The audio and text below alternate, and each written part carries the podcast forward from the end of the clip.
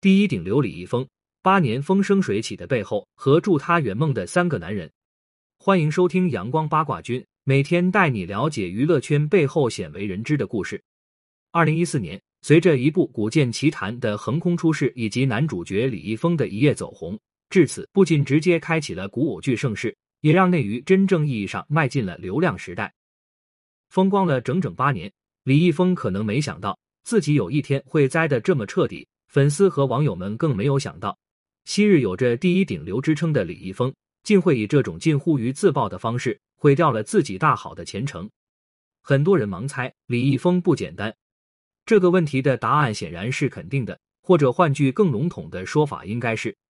娱乐圈有哪一位顶流简单过？只不过与其他人不同的是。李易峰风生水起的背后，主要经历了三个重要时期，以及离不开三个男人对他的支持。三个时期之一叙事：李易峰一九八七年出生于四川成都，从小他便因一张漂亮脸蛋深受身边人的喜爱和关注。那时，李易峰还叫李贺。上幼儿园时，他就比其他同学更加主动活泼，每逢节日活动，他都忙着上台表演节目。有一次。李易峰参加学校组织的走秀活动，为了让自己更加出众，他还主动让妈妈给他额头上点了一颗红痣，他觉得那样会更加醒目。也是从那时开始，李易峰坚定了自己的明星梦，包括其妈妈也始终支持着儿子的梦想，甚至在他稍大时，还通过一个算命先生的帮助，将原名李贺改成了现在的李易峰。就这样，一直从幼儿园到小学，再从初中到高中。常年作为学校校草的李易峰，距离自己的明星梦显得越来越近。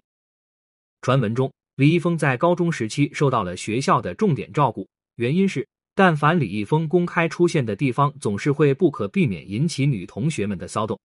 就这样，李易峰不仅获得了不用做课间操的特权，甚至坐在他前后左右的人也统统都是男生。可以说，这样的成长环境下，让李易峰从小就享受到了名气带来的便利。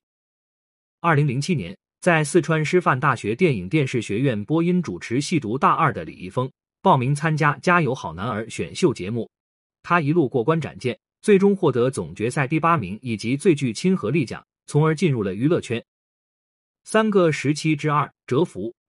参加节目的时候，虽然李易峰的实力远不及井柏然、乔任梁、付辛博等人，但他超高的人气为他带来了不少助力。那段时间。李易峰不仅短暂的成为人气王，还与其他三人一同被粉丝选定为倾城四少。彼时，作为节目主持人的曹可凡还公开表态，自己在这群选手中最喜欢李易峰，也看好李易峰一定能成为巨星。现在来看，当年的曹可凡一语成谶，只不过在成为巨星之前的李易峰，也不得不经历一段长达六年的蛰伏期。从二零零七年到二零一三年。离开节目之后的李易峰人气开始下滑，他发过歌，开过演唱会，拍了影视剧，也当了男主角，但热度始终算不上太高，距离他的大明星梦仍然遥远。直到二零一四年签约欢瑞之后的李易峰，凭借一部《古剑奇谭》真正全面走红。在那个韩流明星当道的时期，李易峰硬生生靠着一己之力抢下了市场。从那时候开始，李易峰成为了初代顶流。因为这段经历，他还被誉为抗韩先锋，无论是人气还是热度，都要远超同龄男星。三个时期之三爆发，二零一四年开始，李易峰迎来了爆发期，甚至这个周期一直延续到了他出事之前。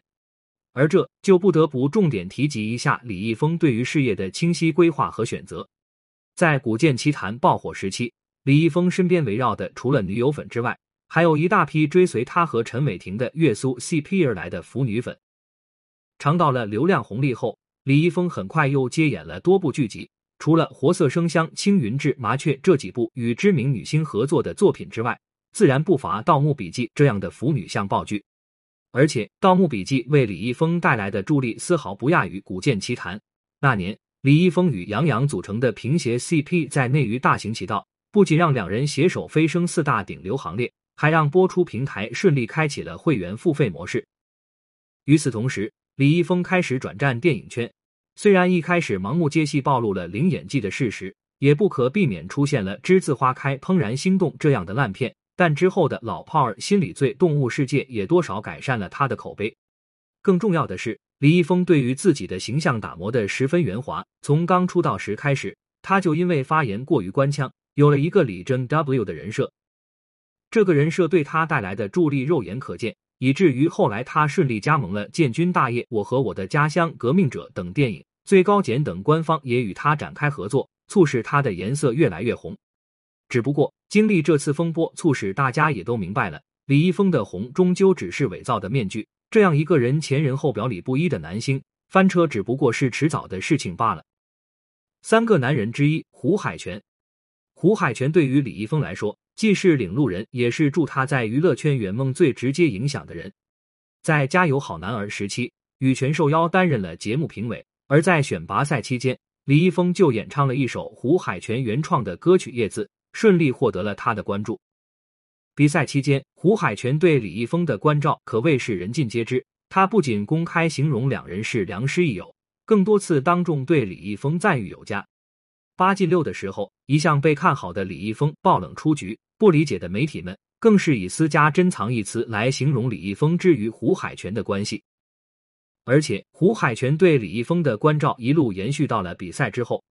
在总决赛落幕之后，拒绝与上腾娱乐签约的李易峰。成为了全国十强中唯一一个个体户。就当外界还在质疑李易峰的选择时，殊不知下一秒他签在了胡海泉的公司，而胡海泉对他也如比赛时一样尽心费力。很快，李易峰就推出了首张 EP 专辑《四叶草》，这首新歌是由胡海泉《叶子》改编而成。除此之外，胡海泉还帮助李易峰发行了个人首部半自传写真集《时间总是在转圈圈》的李易峰的私家电影。包括在个人形象方面，胡海泉又帮他设计了“国民校草”的头衔，成为当年的娱乐圈的独一份。当然，要说最重要的，还是二零一四年胡海泉将他送到了欢瑞公司大门的事情了。现在看来，胡海泉当年这个举动像是错过了李易峰，但擅长音乐制作的胡海泉对于影视领域并没有太多涉猎，将李易峰送去欢瑞，算得上情理之中。也多亏了胡海泉此举。李易峰才顺利靠着《古剑奇谭》开始大火，故此胡海泉之于李易峰来说，重要性绝对是唯一的。三个男人之二何炅，很多人说，内娱过半的大牌明星都跟何炅有着千丝万缕的联系。作为芒果台一哥，善于广结良缘的何炅的确如此。二零一四年《古剑奇谭》播出后，让正陷入收视阵痛期的芒果台再次卷土重来。重新坐稳了地方卫视的龙头，在这个基础上，李易峰与何炅有了不解之缘。由于是在参加《快乐大本营》之后，还让他与迷妹吴昕搭上了线。很显然，就算是冲着吴昕，何炅都会把李易峰当成是自家人看待。其中，何炅在制作电影《栀子花开》的时候，也全部用上了与自己私交最好的小鲜肉们。其中，李易峰作为男主角，咖位最大。为他作配的包括了蒋劲夫、张雨绮、魏大勋、李心爱、宋轶、张云龙等人。虽然李易峰等人的表现以及整体质量问题促使电影口碑低迷，但近四亿的票房成绩还是让何炅赚得盆满钵满。对于李易峰，他自然爱的更加明显。再后来，李易峰成为了《快乐大本营》的常客，到后续多部作品都与芒果台合作播出。跨年夜上，他与何炅之间的互动也能看出后者对他的器重。三个男人之三，李汉文。李汉文这个名字大家可能不太熟悉，他的真实身份其实是李易峰的父亲。李易峰的家境十分优越，其父是四川当地有名的商界大佬。李易峰能够从小接触文艺，也靠着家里雄厚的财力支持。而在李易峰成为顶流之后，其父李汉文就专门成立了北京易德文化传播公司。如今，这家公司也是李易峰工作室一封信背后的实际控股公司。作为李易峰背后最坚实的后盾，父亲李汉文为李易峰做了许多外界不为人知的事情。个人发展方面，在二零一九年李易峰脱离欢瑞世纪之后，李汉文带着公司直接参与投资出品了电视剧《隐秘而伟大》，让李易峰进一步续上了资源。除此之外，李汉文为儿子李易峰而呈现出的强大公关能力有目共睹。二零一六年，李易峰凭借《老炮儿》获得第三十三届大众电影百花奖最佳男配奖。结果发酵了一段时间后，舆论风向全部波及到了拿到最佳女配的杨颖。同年，李易峰在电视剧《麻雀》被人扒出大量使用替身，同样发酵了一段时间后，结果同为顶流的杨洋，因为一个倒模风波，反而被骂出了圈。二零一七年，李易峰凭借《青云志》拿华鼎奖被质疑时，结果被骂的最惨的是是获得最佳女主的唐嫣。二零一八年，李易峰和迪丽热巴一起拿到了金鹰节的双奖，结果被骂的最惨的是迪丽热巴，现在都在被叫水后。另外，在二零一九年年初，李易峰与网红弯弯的关系被曝光之后，后续舆论的走向也很奇怪，甚至一度演变到了杨幂突然被无辜卷入。这才让其工作室得以一次性发出声明，让此事告一段落。如果一次两次只能算是巧合的话，那么每次遇到事都能全身而退的李易峰，显然在这背后挥霍了足够多的资源来操作舆论，而这一切指向的显然也是李易峰背后的靠山——父亲李汉文。而且说到这，同样是在二零一六年，李易峰因车祸而爆发交通肇事逃逸事件，当时此事一度闹到了被央视点名。但之后又随着舆论的消散而悄然落下帷幕。现在看来，说不定也有李汉文的身影。另外值得一提的是，外界一直有传李易峰父亲与万达老总王健林是世交，而这也是李易峰与王思聪交好的原因之一。包括王思聪早年在自制的选美节目上评价李易峰的时候，言语之间也证明了两人相识已久。显然，从李易峰成名到助他圆梦的三个男人这一系列经历。让李易峰享受到了同龄人远远不及的资源和关注度。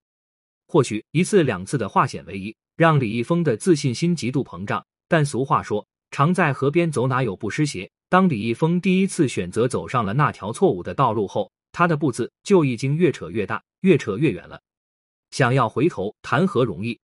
本文由阳光八卦君出品，欢迎订阅关注。如果你有想要了解的明星，快来评论区告诉我吧。